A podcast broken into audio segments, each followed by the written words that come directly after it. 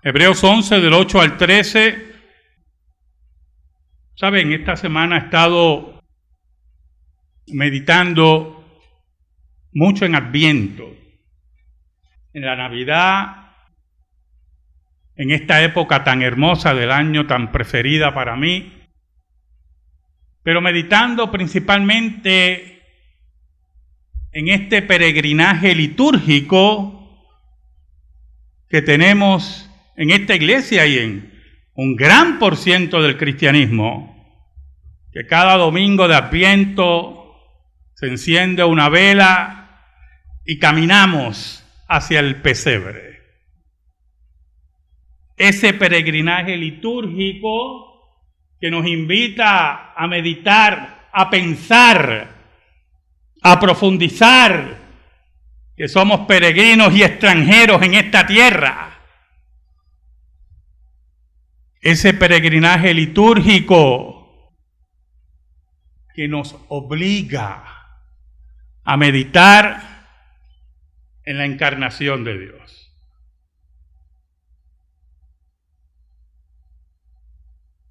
Ese peregrinaje que llevamos por fe.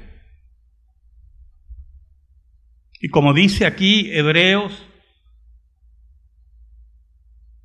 que marcó la vida de Abraham, que deja su parentela y comienza a caminar por fe buscando esa ciudad.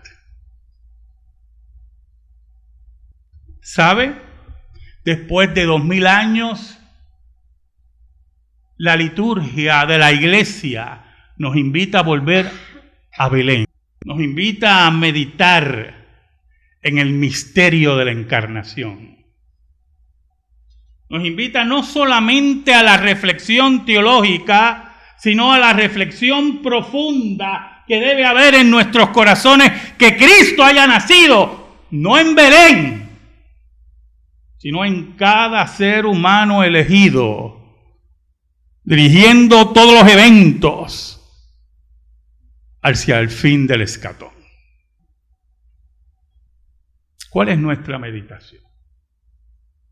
¿Cuáles son nuestras cavilaciones? Oramos.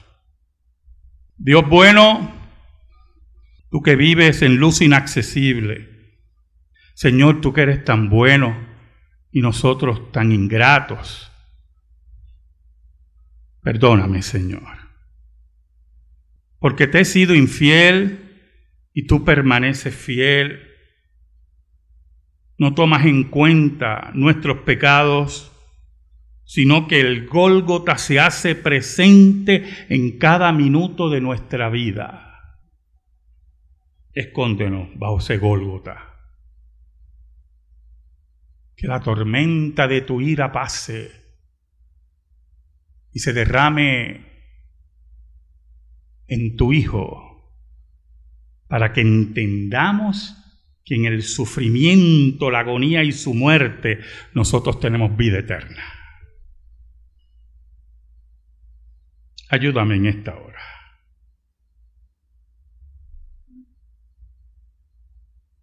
En el nombre de Jesús. Amén. Saben, hermano, y en esas meditaciones, por lo menos yo, me pongo nostálgico y en esta época que usted puede tener accesibilidad a tanta música, ¿verdad? Mediante el teléfono celular. Me acordé de un cántico de mis tiempos, que lo cantaba Rafael Martos, el niño del tambor o el tamborilero, como le dicen a otros, pero como la palabra se me complica y se me traba la lengua, digo el niño del tambor. Porque no quiero que me la confundan, que se me traba la lengua con otra cosa.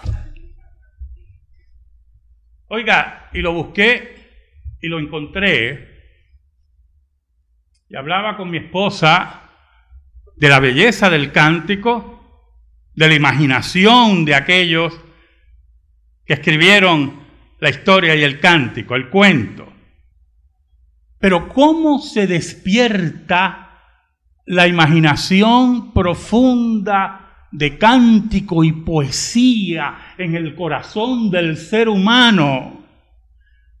¿Qué es lo que hace que el compositor, que la compositora se siente y derrame su alma ante el evento más grande y la muestra de amor más grande de la historia. Dios se hizo hombre. Y meditaba en eso. Y meditaba en las velas de Adviento y empecé a cavilar de este peregrinaje litúrgico que repetimos todos los años, pero que no puede ser una repetición litúrgica muerta, sino que marque nuestra vida como el caminar de Abraham. En el versículo 8 y 9, el autor de Hebreos dice, por la fe de Abraham, siendo llamado, obedeció para salir al lugar que había de recibir como herencia y salió sin saber a dónde iba. Es el mover de aquel que tiene fe fuerte y firme en Dios y obedece la voz, no importando el final porque su brújula humana está maltrecha, pero sigue la brújula de Dios que nunca se equivoca.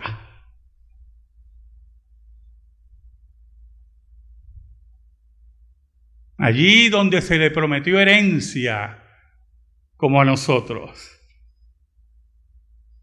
Allí donde el caminar se hace algunas veces pesado, y cruento. Abraham seguía su camino y estando entre la familia, dice el versículo 9, por la fe habitó como extranjero en la tierra prometida, como en tierra ajena, morando en tiendas con Isaac y Jacob, coherederos de la misma promesa. Aquel que estaba rodeado de su familia y de su tierra, vuelve y camina hacia la tierra prometida y ahí llegando a Canaán, se siente como extranjero.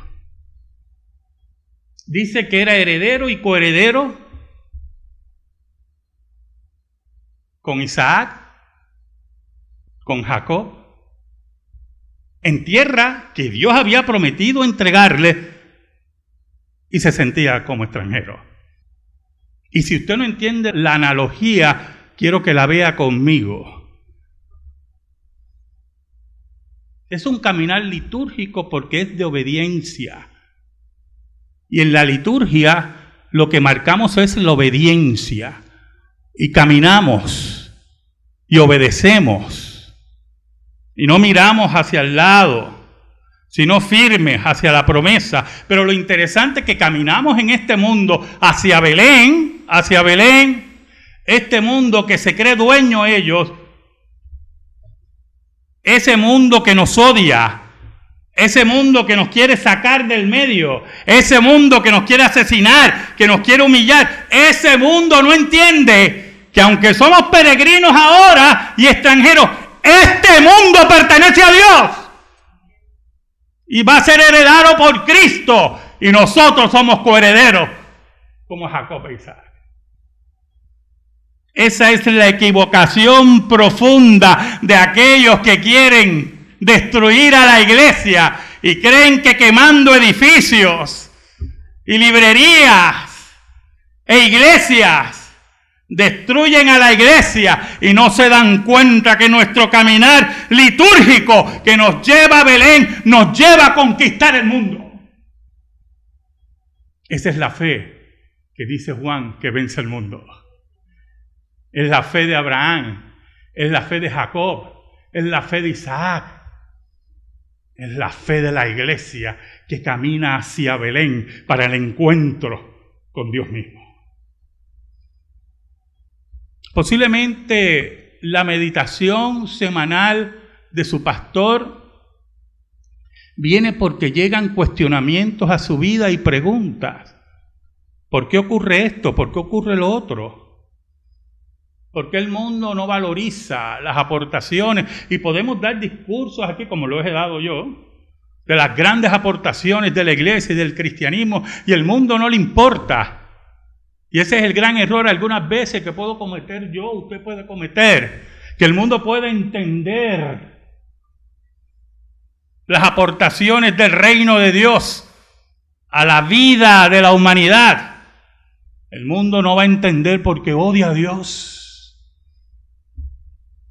El mundo no va a entender porque no quiere ser peregrino, quiere ser dueño de aquello que no le pertenece. Es el mundo que le dice a la mujer que es dueña de su cuerpo y puede hacer como quiera con sus hijos. Es el mundo que dice que la familia debe ser destruida, la familia nuclear. Es el mundo y sus gobiernos que quieren encerrarnos en cuatro paredes y que no proclamemos a Cristo. Hay que decirle a ese mundo, que somos peregrinos y caminamos hacia Canaán. Y que este mundo, vuelvo a repetir, pertenece a Dios. Por eso el versículo 10 nos dice, porque esperaba la ciudad que tiene fundamentos cuyo arquitecto y construcción es Dios.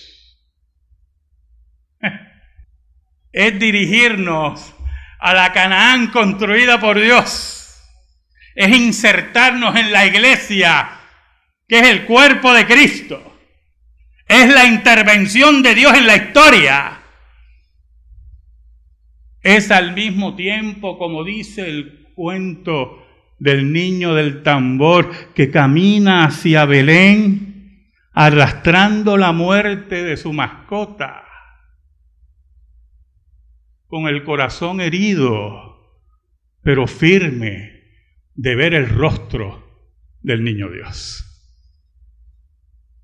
es la fe de la iglesia segura del triunfo de Belén, del pesebre.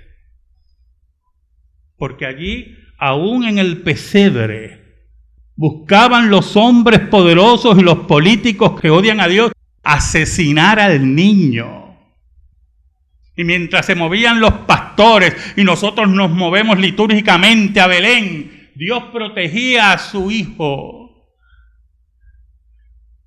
Y aquel que se creía poderoso en un palacio en Jerusalén murió como un miserable para que entendamos que Dios tiene el control de la vida y de la muerte. Es la ciudad que tiene fundamentos. Es interesante porque una buena ciudad tiene que tener fundamentos. Porque si no se hunde como la 30, como la carretera 30. Y cuando la escritura nos habla de esa ciudad que tiene fundamentos, nos habla de la piedra angular que es Cristo, nos habla de la voz profética de los apóstoles, nos habla de los profetas del Nuevo Testamento, aquellos que hablaron de Cristo, que hablaron de la encarnación de Dios, que hablaron de su vida, que hablaron de su muerte, que hablaron de su resurrección, que hablaron de su ascensión. Los fundamentos firmes de esa ciudad, las cuales Dios establece, porque es su creador y su arquitecto. Es el caminar es el peregrinaje litúrgico que vence las adversidades. Porque es por la fe, firme en aquel que ha dado la fe. Por eso en el versículo 11 nos dice, muy interesante, por la fe también la misma Sara, siendo estéril, esa mujer envejecida, esa mujer confundida en algunas ocasiones, en ese peregrinar de Abraham y Sara hacia la gran ciudad, se encuentran con la adversidad de la esterilidad, de la falta de fuerza de Abraham para concebir. Encuentran la adversidad de la belleza de Sara ante el deseo de los hombres. Se encuentran con la adversidad de las preguntas de Abraham, aun siendo el padre de la fe. Pero la importancia de la fe y de este caminar litúrgico es que nunca nos detenemos. No importa la adversidad, no importa que creemos que no vamos a avanzar, nunca nos vamos a detener.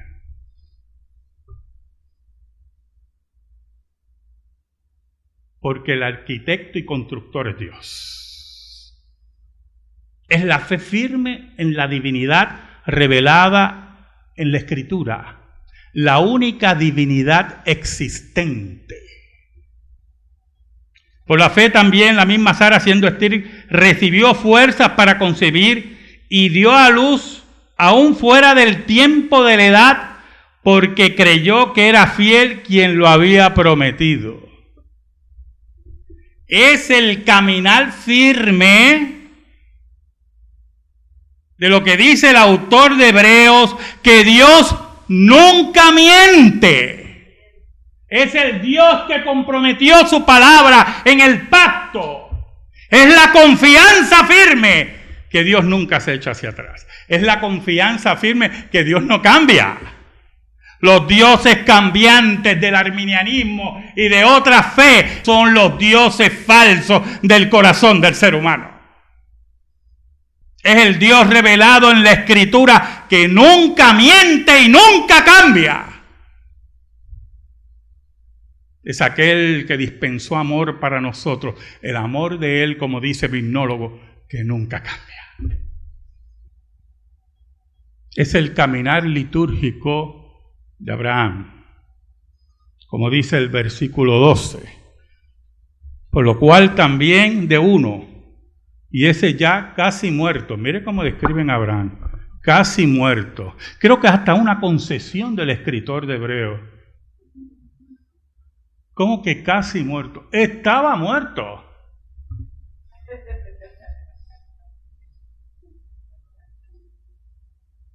Es el casi muerto que escucha a Dios, que le cree a Dios,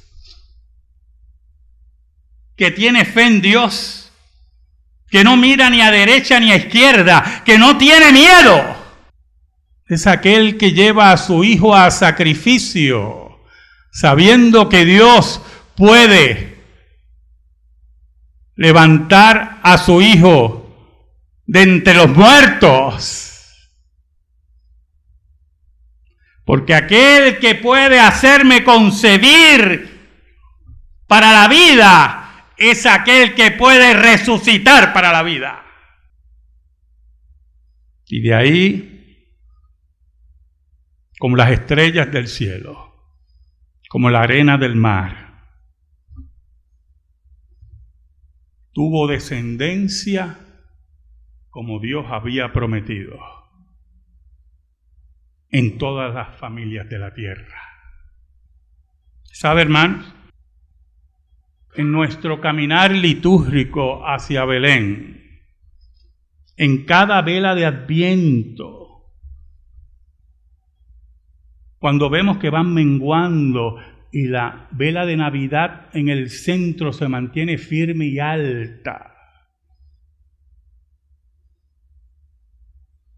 caminamos hacia Belén y posiblemente todavía de lejos saludamos a nuestra tierra, a nuestra Canaán. Como dice el versículo 13, conforme a la fe murieron todos estos, sin haber recibido lo prometido. Muchos de nosotros, si no todos, moriremos. Y solamente tendremos visos de la nueva tierra y del nuevo cielo y de la victoria de Cristo. Y vamos hacia Belén para saludar, sino mirándolo de lejos y creyéndolos y saludándolo y confesando que eran extranjeros y peregrinos sobre la tierra. Caminamos hacia Belén convencidos que allí en la encarnación de Dios el pacto de Dios se cumple. La promesa de Dios se hace patente. Dios no miente. Dios está entre nosotros. Y cuando nos acercamos a Belén, en esta liturgia, posiblemente la muerte tocando a nuestras puertas, posiblemente los escollos como Abraham y las dificultades, posiblemente sintiendo de lejos al Señor, pero ahí presente. Creemos, como dice aquí el autor de Hebreos, saludamos, como dice el autor de Hebreos, confesamos que aunque somos extranjeros y peregrinos, vamos a llegar a Belén. Y allí vamos con nuestras cargas, posiblemente como el niño del tambor que lleva a su mascota muerta, recibiendo el regalo de la vida de parte del niño. Allí sacamos nuestro calzado entramos a Belén descalzos, porque allí está Dios. Es la hora de quitar nuestra sandalia. Y allí no vemos una teofanía, vemos a Dios encarnado. Es allí, hermanos, que nuestro peregrinar litúrgico llega a su conclusión